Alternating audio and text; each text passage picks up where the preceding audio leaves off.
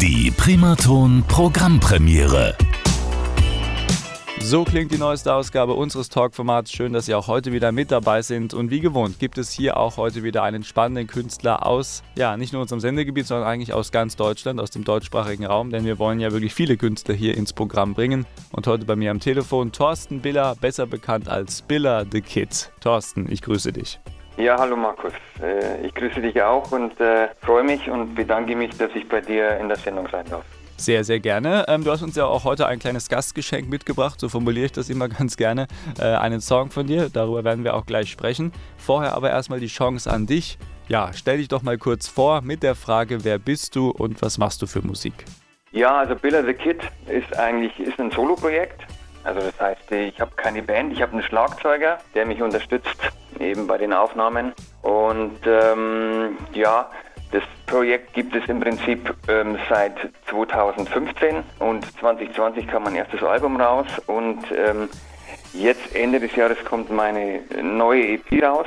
Mhm. Und der Song, äh, über den wir heute sprechen, ähm, das ist die zweite Single auf dieser EP und ähm, im Laufe des Jahres kommen praktisch die Songs dieser EP ähm, alle als, Sing als Single raus und final wird dann die EP als Ganzes veröffentlicht.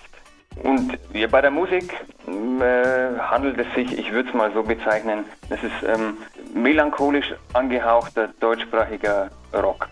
Und was ist dir da immer wichtig? Also gibt es vielleicht auch so ja, besondere Themen, die du aufgreifen möchtest? Weil man merkt immer wieder, natürlich haben auch Künstler so eine gewisse Message oder eine gewisse Mission. Also sie wollen auch gewisse Gedankengänge, Gedankenthemen dann auch ähm, ja, rausbringen an die Hörer. Hast du auch solche Pläne? Also ich habe jetzt, es gibt jetzt kein, kein Künstlerthema an sich, sondern mhm. ähm, jeder Song kann äh, jetzt textlich gesehen einen anderen Inhalt haben. Ja? Aber es ist jetzt schon eher allgemein gehalten. Die Texte sind eher so gestaltet, dass der Hörer sie für, für sich auch interpretieren kann oder verwenden kann. Ja? Mhm. Und ähm, es geht im, im, im Wesentlichen ja, um, um die Gefühlswelten der Menschen, ja, das Zusammenleben der Menschen, die Aufs und Abs im Alltag. Mhm. Ja, kennen wir alle, glaube ich, ja. genau, das, das klingt alles sehr allgemein, aber es ähm, ja, ist, ist bewusst auch so gehalten. Also ich habe jetzt keinen, keine spezielle politische Ausrichtung oder, oder ja, keine Nische. Es ist also, also schon, wie, wie beschrieben, eher allgemein, aber auch für die Menschen oder für die Hörer eben äh, für sich interpretierbar auch. Mhm. Also jeder kann damit auch etwas anfangen. Vielleicht kann man sich tatsächlich auch dann darin auch wiederfinden. Ist ja auch immer ganz schön, wenn das auch dann klappt bei der Musik.